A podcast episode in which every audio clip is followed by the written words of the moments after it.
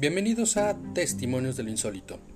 Como les había comentado, este podcast, este programa, está pensado precisamente para eh, platicarles las historias, eh, los testimonios que se presentan en el libro Testimonios de lo Insólito, de editorial Duda, cuyo eh, recopilador fue Tomás Doreste. la razón de platicarles acerca de los testimonios que vienen en este libro es precisamente para eh, compartir con ustedes lo que eh, desde mi muy particular punto de vista eh, son testimonios muy interesantes y de hecho este libro fue el primero que leí en el que todos estos temas de misterio me empezaron a llamar la atención y posteriormente pues obviamente diferentes fuentes empezaron a, contarme otras historias. Entonces, con el afán de compartir con ustedes estas historias que vienen en este libro, es eh, el, objetivo de este, de este canal. Eh, entonces, comenzamos con la lectura de las primeras historias. Este libro contiene lo que usted no espera hallar nunca. ¿Qué es lo que ustedes nunca esperan hallar en un libro? Ok, me gustó su expresión. leer un libro, leer un libro que no está escrito por nadie es una experiencia extraordinaria. Este libro no, tiene un autor. Este libro es una, una colección que Tomás Doreste hizo, que juntó varias historias de diferentes eh, fuentes y las, eh, las, juntó en este libro. Algo así como Charles Ford en su libro de los condenados, algo parecido. Si lo asombroso tuviera autor, no sería asombroso. Ya lo decía nuestra propaganda inicial de Testimonios de lo Insólito. Un libro asombroso sobre lo asombroso. Más que un libro, este es un gran documental de lo increíble. Muchos millones de ojos han visto lo que este libro describe naves que desaparecen inexplicablemente en un punto del mar, generaciones de peces que deciden morir voluntariamente sobre las playas, objetos y seres que descienden del cielo, fantasmas melancólicos, transformaciones irracionales. Este libro es finalmente una historia de lo que los historiadores no suelen registrar. Antes de continuar, quiero volver a presentar a mis dos acompañantes el día de hoy y yo espero en las siguientes, los siguientes episodios. Tenemos por un lado a Link Salazar. Hola, ¿cómo están? Y por el otro tenemos a La Voz, que es mejor conocida como Isadora Gómez César. Hola, hola a todos. Quiero comentar que la razón por la que ellas no están eh, a cámara es que ellas por el momento no quieren aparecer. Eventualmente trataré de convencerlas y eventualmente espero que las puedan conocer también. Eh, son personas que realmente vale la pena conocer. Pero pues no quieren aparecer ahorita eh, en cámara, pues ni modo. Otra cosa que también quiero comentar antes de empezar son dos cosas interesantes. La primera, estamos grabando este primer eh, episodio un viernes 13. No sé si esto sea... Curioso. Eh, por lo menos es curioso, ¿no? es curioso. Por lo menos llama la atención. Sí, llama la atención, pero a mí se me hace más como de buena suerte que de mala. Ok, que tu boca sea de profeta. Y el otro, el otro tema curioso es que eh, justamente estábamos por sentarnos para grabar este primer episodio y resulta que no encontrábamos el libro por ningún lado, se nos desapareció. Volteamos la casa de cabeza y no encontramos absolutamente nada. Hasta que finalmente Links dio con él y por eso es que podemos empezar a, a hacer, a grabar este primer episodio el día de hoy. Entonces, comenzamos. El mundo de lo extraordinario. El reino del insólito es inmensamente vasto, seguramente mucho mayor que ese otro llamado real que nos rodea. Los objetos comunes, los más familiares, se convierten a veces en criaturas fantásticas, en instrumentos de auténtico terror, con solo que se produzca un cambio de lugar inesperado o una levísima transformación física. Desde la ventanilla de un avión resultaría espantoso descubrir de pronto una pacífica vaca lechera pastando sobre una nube. Pero igualmente impresionante sería ver de pronto, frente a la misma ventanilla, el apacible refrigerador de nuestra propia cocina. No es preciso que un camello posea alas cristalinas que lo impulsen por los aires para que tengamos ante nosotros un fenómeno insólito. El mismo camello que observamos tranquilamente apoyados en el barandal del zoológico, ese camello normal de todos los días, de carne y hueso, seguro seguro nos pegaría un susto indescriptible si llegáramos a encontrarlo una tarde acostado sobre la mesa del comedor o tendido en la tina al entrar una mañana en el baño. ¿Cómo no? Imagínatelo. Imagínate, vas al zoológico un domingo tranquilamente y el lunes te levantas a bañar y ese mismo camello que, viste ayer en el zoológico está en tu baño. Esperando a ver que a ver si le das por ejemplo un oso o un oso también podría ser. Hay un caso que un oso aparece comiendo de la nada del refrigerador. ¿Cómo? Sí, hay un caso. ¿En dónde? En Canadá. ¿Ah, sí? ¿Te parece que luego nos los cuentes? Sí, claro. Ok, lo investigas y nos lo cuentas. Sí. Muy bien. Lo insólito, lo no ordinario, comprende así no solo el campo de lo increíble, de lo extraterrenal, de lo sobrenatural también le pertenecen el mundo común y corriente de las transfiguraciones imprevistas y las manifestaciones accidentales que se operan en el ambiente familiar, en el de la ciudad donde vivimos, en la mesa de trabajo de nuestra oficina. Por otra parte, muchos objetos que hoy consideramos tan familiares no siempre lo fueron. El foco eléctrico, los cuadros de Picasso, los satélites artificiales, los viajes a la luna o la penicilina este libro debemos recordar que se escribió en 1972, o bueno, se editó en 1972. Del 72 para acá han pasado 50 años casi y hemos tenido muchísimos, muchísimos eh, avances tecnológicos que si en este caso, en este momento, eh, los viajes a la luna y todo lo que acabamos de mencionar parecían cosas de ciencia ficción, ni hablar de ni hablar del celular, de la fibra óptica, del Bluetooth, de la computadora, de la computadora, microondas, microondas, refrigeradores. Exacto. Entonces, eh, eh, desde estas épocas se, están planteando eh, que, hay, que, hay, fenómenos que no entendemos, que difícilmente encontramos una explicación fueron hasta muy pocos años objetos pertenecientes al mundo de lo imposible, de lo insólito. Es decir, que lo insólito y lo real forman parte del mismo universo, son como planetas cercanos cuyas realidades son antagónicas y se entremezclan entre sí como el mar y la arena. La edad y la frecuencia convierten los fenómenos de lo insólito en cosas de todos los días, en cosas ordinarias. Los herejes, esos perseguidos de todos los tiempos, fueron condenados por atreverse a volver los ojos hacia el mundo de lo que en su época se consideró insólito.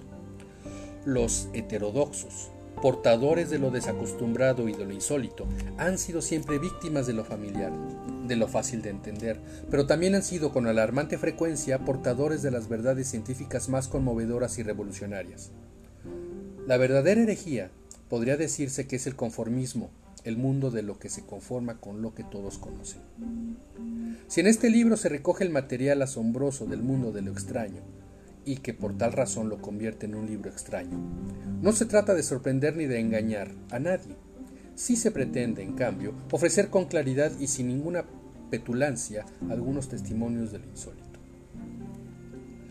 ¿Quiere esto decir que los editores de la obra no intentan sostener ninguna tesis sobre los objetos que cayeron del cielo en distintas épocas de la historia, ni sobre el efecto imaginario de las maldiciones de todos los tiempos, ni sobre los extraños seres que habitan en el fondo de los mares? Nada de eso.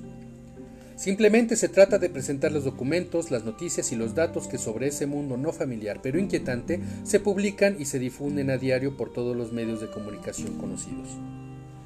Si en las costas australianas al sur de Sydney varios pescadores observan de pronto que millones de peces se suicidan saltando hacia la costa para morir en masa sobre la arena, huyendo quién sabe de qué extraña tortura o peligros, nosotros nos limitaremos a presentar los hechos, a describir sus peculiaridades y nada más. Si una máquina electrónica o un cerebro mecánico, como hay tantos en las modernas fábricas, enloqueciera repentinamente y se revelara destruyendo la obra que realizaba, tampoco seríamos los más autorizados para opinar en este libro sobre dicho fenómeno. Y aquí hablando de máquinas electrónicas o cerebros mecánicos que destruyen cosas o que pueden revelarse en las fábricas donde están, imagínense la inteligencia artificial que ya nos ha dado alguno que otro susto. Ajá, sí. Nosotros nos limitaremos a transcribir lo sucedido y seguiremos de cerca la apasionante aventura del insólito. Esta fue solamente la introducción del libro y ahora sí empezamos con los primeros testimonios. Y empezamos con los objetos que caen del cielo. ¿Han escuchado, han escuchado, saben de algunos objetos que caigan del cielo? Sí, meteoritos. Meteoritos, muy bien. Es- monolitos. Monolitos, ok. Naves extraterrestres. También. Naves extraterrestres, ok, vamos a hablar de todo eso más adelante. Pero vamos a empezar con los objetos que caen del cielo. Hasta hace apenas un par de siglos, si alguien se mostraba lo bastante crédulo como para creer que las extrañas luces que surcaban a veces el cielo eran la huella dejada por piedras procedentes de otros planetas, ya sabía a qué se exponía, a que lo consideraran un seguro candidato para el manicomio. En el cielo no hay piedras, le decían los cuerdos, y por lo tanto escapa a la lógica tal posibilidad.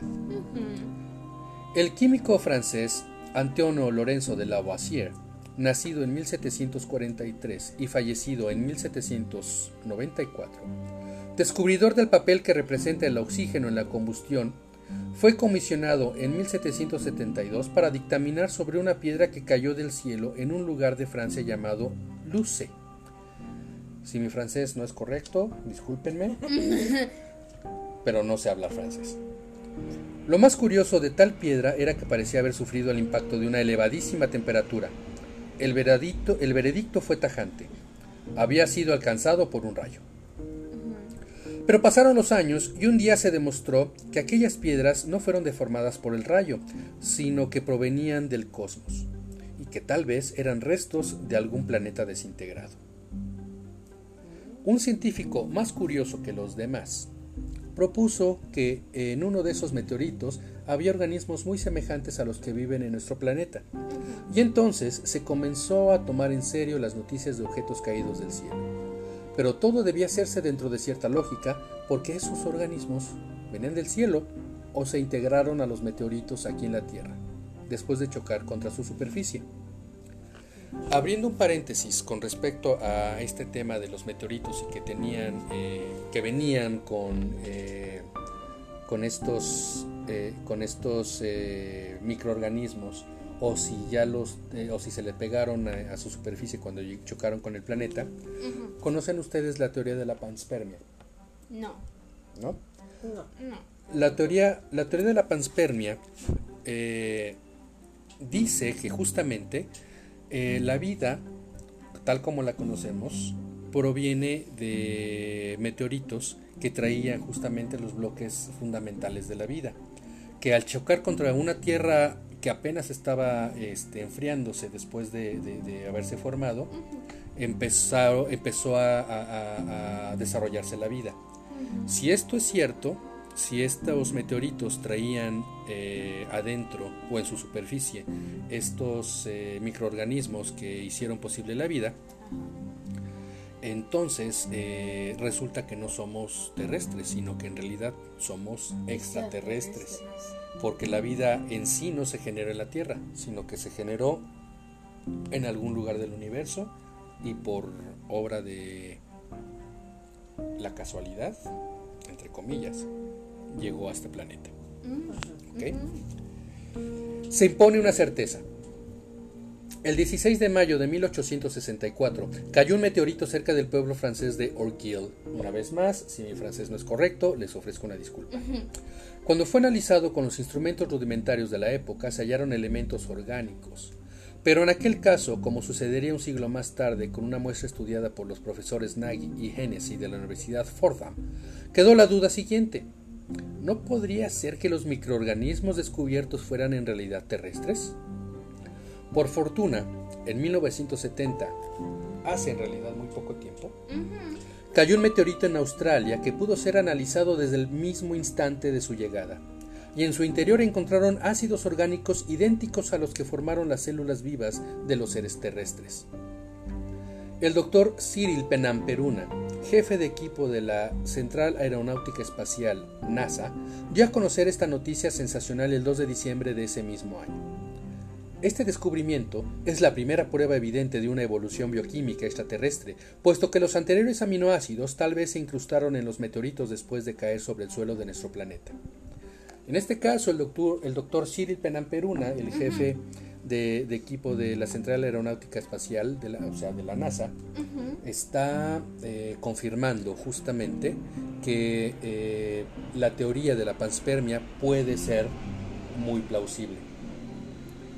Que en realidad somos extraterrestres. Oh. Pero quedan ciertas dudas, perdón. Entonces, por ejemplo, nos podemos convertir. No, no, eso ya es Ah, otra cosa. Sí. No, eso ya es otra cosa. Pero quedan ciertas dudas. Pues bien, aunque, perdón, aunque ya estamos dispuestos a reconocer la posibilidad de que caigan a la Tierra meteoritos con microorganismos en su interior y que la ciencia actual acepte la llegada de tales meteoritos, queda algo por explicar que nos eh, pone en la mayor confusión.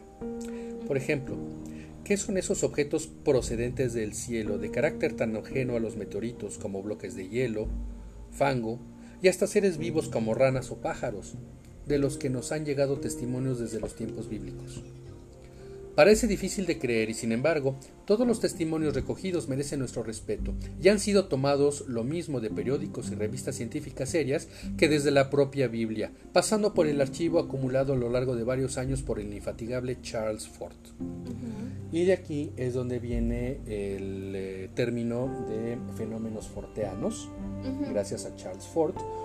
Y Charles Ford, eh, de todos los, eh, todo lo- todas las noticias raras que él encontraba alrededor del mundo, las, eh, eh, las resumía en fichas bibliográficas y, e hizo una colección muy amplia que guardaba en cajas de zapatos. De, estos, de estas informaciones que él iba guardando en esa caja de zapatos, se sacó el libro. ay, se me acaba de ir el nombre. Eh, el libro de los condenados.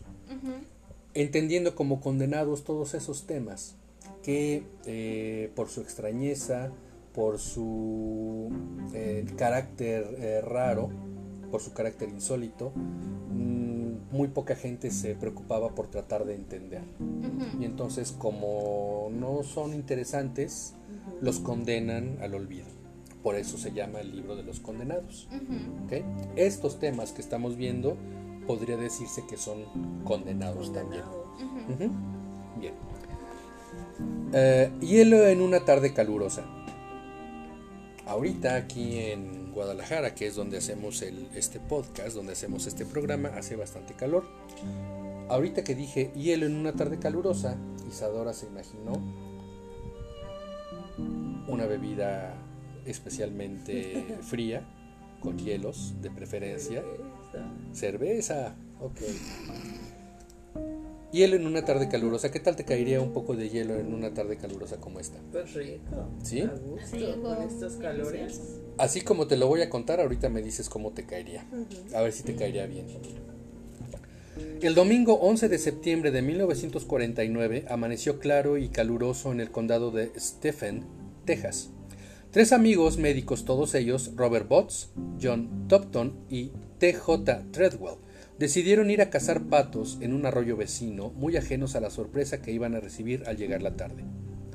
Estaba Botts sentado en la orilla del arroyo a las cuatro y media de la tarde cuando oyó un agudo silbido que fue seguido por el ruido producido por un choque. A solo cinco metros de donde se encontraba, había caído un enorme pedazo de hielo como de 20 kilos, hundido profundamente en el suelo. Llamó a sus amigos y cuando estos llegaron alarmados advirtieron que la masa helada tenía un color blanco lechoso. ¿Aún así te caería bien eh, hielo en una tarde calurosa? Mm, No, pues así que susto. Así ya no, ¿verdad? Ok. La curiosidad los impulsó a tocar el bloque de hielo con un dedo, y probar su sabor. Declararon de común acuerdo que aquello parecía jabón. Más tarde informaron del hecho insólito a las autoridades. Jabón, pero ¿cómo te vas a poner a probar eso? Pues la curiosidad mató al gato, en este caso mató a los doctores. Bueno, pues ellos son hombres de ciencia y los hombres de ciencia son curiosos y entonces se, se arriesgaron. Mira, se arriesgaron y eso es lo bueno. Más tarde informaron del hecho insólito las autoridades. Se comprobó que a la hora que cayó el helado meteorito no solo estuvo despejado el cielo, sino que no pasaron aviones por el rumbo. Entonces, ¿qué, eh, qué explicación podríamos darle a este hecho? Que el sonido venía desde el cubo de hielo. ¿Pero de dónde venía el cubo de hielo?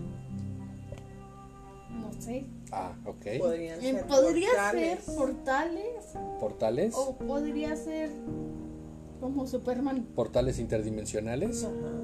Ok. Sí, de otra forma no me lo explico. Bueno, teorías puede haber muchas y esta es solamente una de varias que podríamos pensar, Ujú. ¿no? El doctor Tipton, que era un buen lector de la Biblia, abrió el libro sagrado y leyó ante los demás estas palabras, tomadas del Apocalipsis capítulo 16 versículo 21. Y cayó del cielo sobre los hombres un enorme granizo, y los hombres blasfemaron contra Dios por la plaga porque fue sobremanera grande. Las bombas de hielo. Exactamente un año más tarde se produciría algo semejante en un lugar situado al otro lado del océano. Era la noche del 10 de noviembre de 1950 cuando Edward Latham, pastor que vivía en la región inglesa de Somerset, despertó a los furiosos ladridos de sus perros. Se levantó y salió de su cabaña. Todo parecía tranquilo bajo el hermoso cielo estrellado. Se volvió a acostar, pero de nuevo lo despertaron los perros. Como ya clareaba, Latham se vistió dispuesto a iniciar las tareas del día.